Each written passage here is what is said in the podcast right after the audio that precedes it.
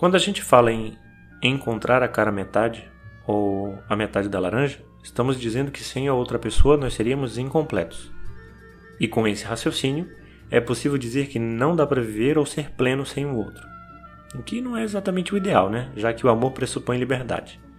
No episódio de hoje, nós vamos falar desse assunto a partir de uma história que fala de uma mulher livre, um oficial ciumento, um amor possessivo ou tóxico, se a gente for utilizar um termo mais do momento, toureiros e muitas castanholas. É a ópera Carmen, de 1875, baseada no romance do mesmo nome de Prosper Marimé, libreto de Henri Mellac e Ludovic Alevi, e música de Georges Bizet.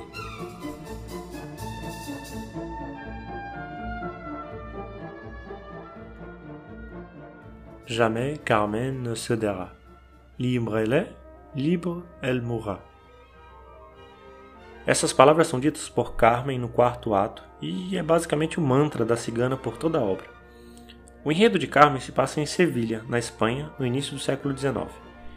No primeiro ato, Carmen, uma das operárias de uma fábrica de charutos, surge deslumbrante no meio das mulheres cantando uma das áreas mais conhecidas da ópera, a habanera.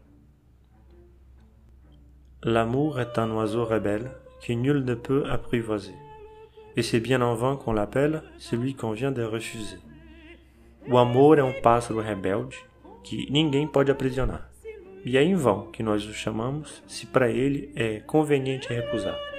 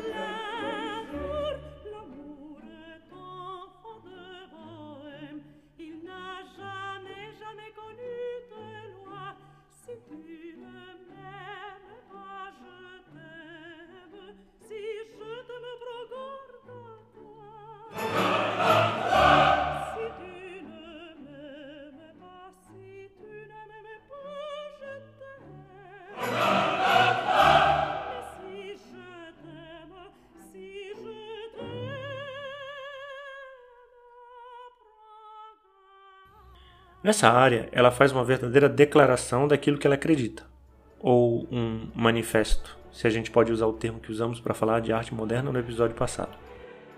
E o grande credo de Carmen é a liberdade, e que a forma dela de amar é exatamente assim, sendo livre, e que não existe qualquer forma de possuir esse amor, de aprisioná-lo. Por isso, ela utiliza a metáfora do pássaro na habaneira.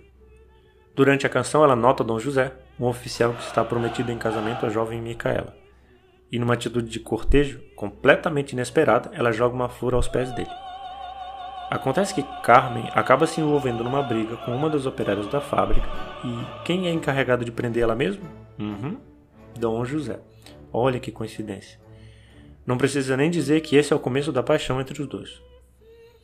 Agora, imagine essa trama no final do século XIX, num teatro onde o público era majoritariamente uma burguesia que via a mulher como submissa e moeda de barganha em casamentos. Acho que nem precisa ir tão longe, né? A mulher brasileira, por exemplo, só pôde votar em 1932. Antes disso, só os homens votavam. E outra curiosidade: a Baneira de Carmen, na verdade, é baseada na canção Arreglito, de Sebastián Iradier. Como dizia Salvador Dali, os bons artistas copiam, mas os gênios roubam. Então Bizet se utiliza dessa canção achando que é uma canção popular, mas na verdade é uma canção erudita desse compositor espanhol que se radicou em Paris.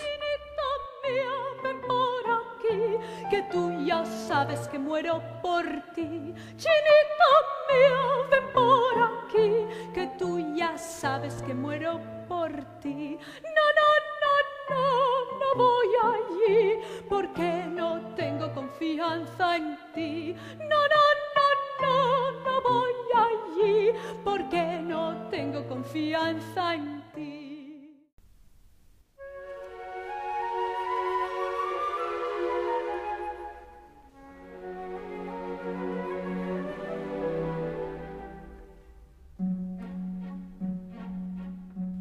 O segundo ato se passa na taberna de Lilas Pastia.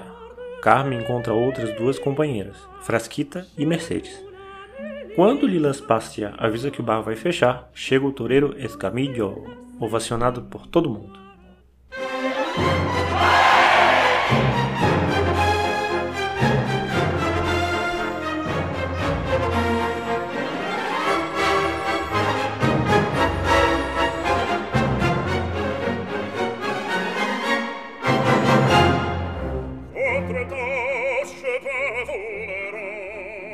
Carmen pede que Dom José prove seu amor e peça a deserção do exército e vá viver com ela e os contrabandistas nas montanhas.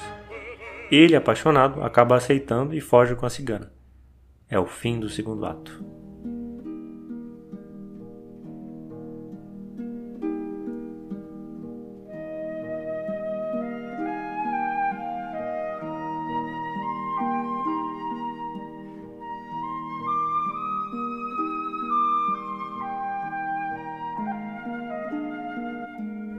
Bom, mas nem tudo é o paraíso, né? Depois de terem subido até a montanha para viverem com os contrabandistas, começam as primeiras brigas. Dom José pensa em sua mãe. Carmen diz que ele não foi feito para viver naquele ambiente. Ele começa a ter ataques de ciúmes cada vez mais fortes. Ela começa a se cansar da atitude possessiva dele. Em outro momento, Frasquita, Mercedes e Carmen estão lendo as cartas do tarô. Frasquita tira uma carta que fala da fortuna material, Mercedes tira a carta do amor. E Carmen? Bom, Carmen tira a carta da morte. De forma geral, desde o começo, nós já temos uma indicação de que essa história, por mais que fale de amor, não vai ter um final feliz. E isso a gente já ouve na introdução. Olha só que interessante.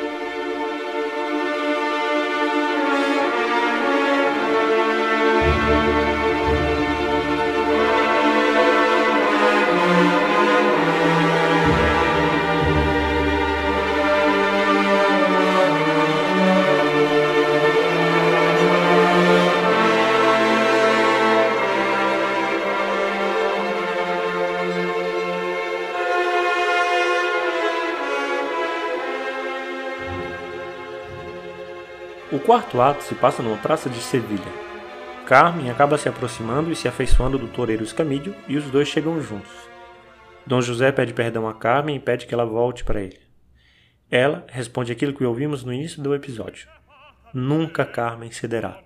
Livre nasceu e livre morrerá.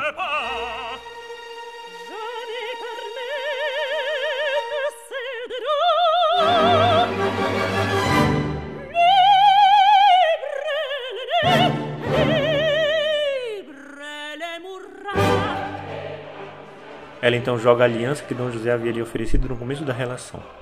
Ele, enlouquecido, lhe dá um golpe com um punhal. Carmen morre, fim da ópera.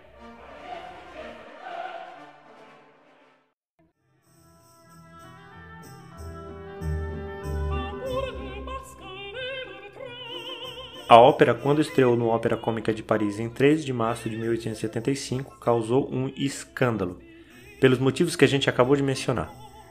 Quando o público viu uma ópera contando a história de uma mulher livre, forte e valente, todo mundo ficou assustado, tanto que a obra foi retirada de cartaz logo após sua estreia. E o compositor Bizet acabou falecendo três meses depois da estreia. Alguns dizem até que isso aconteceu em decorrência do fracasso da obra. E eu queria terminar o episódio de hoje falando de um tema que não é fácil.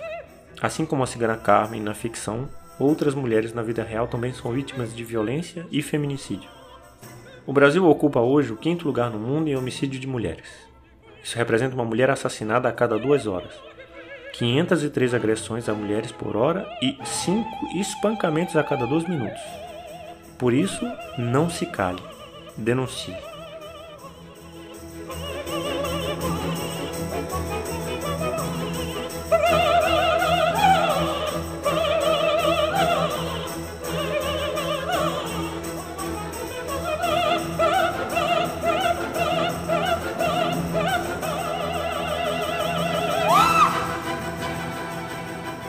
E esse foi o nosso segundo episódio da série Hora da Ópera, com a ópera cômica Carmen, de Georges Bizet.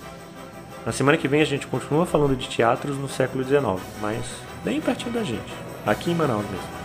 Até lá!